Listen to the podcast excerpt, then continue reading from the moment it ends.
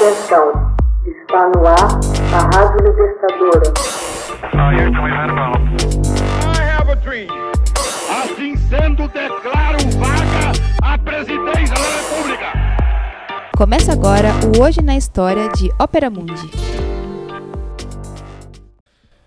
Hoje na História, 18 de fevereiro de 1943.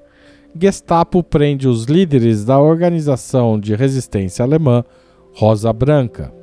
Por se oporem ao regime nazista, Hans Scholl e sua irmã Sophie, líderes da organização juvenil Rosa Branca, foram presos em 18 de fevereiro de 1943 pela Gestapo, a polícia política de Hitler. A Rosa Branca era composta por estudantes universitários, principalmente alunos de medicina, que denunciavam Adolf Hitler e seu regime. O fundador, Hans Scholl, era ex-membro da juventude hitlerista que cresceu desencantado com a ideologia nazista. Estudante na Universidade de Munique em 1940 e 1941, encontrou-se com duas pessoas cultas que professavam a religião católica romana e que redirecionaram sua vida. Passando da medicina para a religião, filosofia e artes, Shaw reuniu em torno de si amigos com ideias próximas, que também odiavam os nazistas. Assim nasceu a Rosa Branca. Durante o verão de 42, Shaw e seus amigos redigiram quatro panfletos que expunham e denunciavam as atrocidades nazistas e da organização paramilitar SS, inclusive o extermínio de judeus e da nobreza polonesa, conclamando para a resistência ao regime. O texto era entremeado de citações de grandes escritores e pensadores, de Aristóteles a Goethe, e exigia o renascimento da Universidade Alemã. Esta era uma meta de uma elite culta dentro da Alemanha. Os riscos envolvidos em tal iniciativa eram enormes. As vidas dos cidadãos comuns eram monitoradas e qualquer desvio de uma absoluta lealdade ao Estado punido duramente. Até mesmo uma observação crítica informal a Hitler ou aos nazistas poderia resultar na prisão pela Gestapo. Já os estudantes da Rosa Branca a origem do nome do grupo é inseta, possivelmente provém do desenho de uma rosa em seus panfletos, arriscavam tudo, simplesmente motivados pelo idealismo, por uma moral elevada e por princípios éticos, além da simpatia por seus vizinhos e amigos judeus.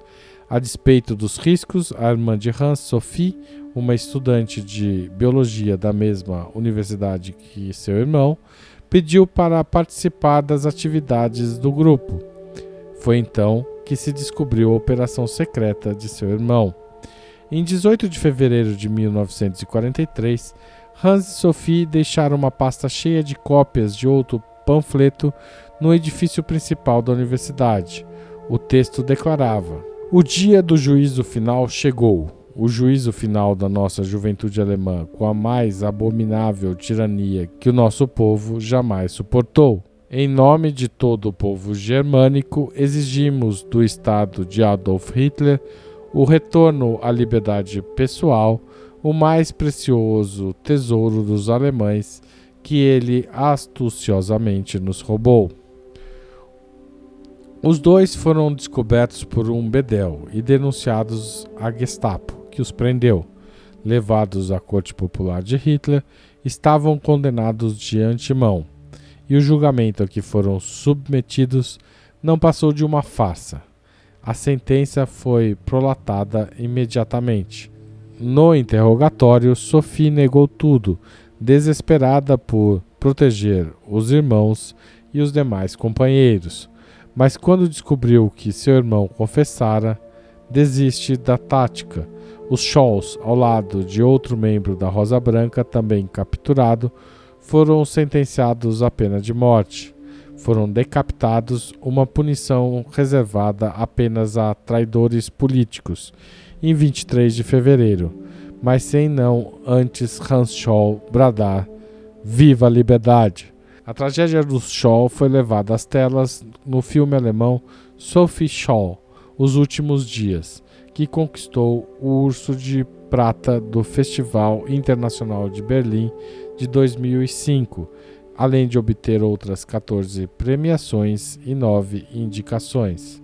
Os membros da Rosa Branca, principalmente Sophie Scholl, são ainda hoje respeitados e todas as cidades têm ruas com seus nomes na Alemanha, em memória dos estudantes que tentaram, de forma heróica, por fim à crueldade e à enorme indiferença que existia no país durante a Segunda Guerra Mundial.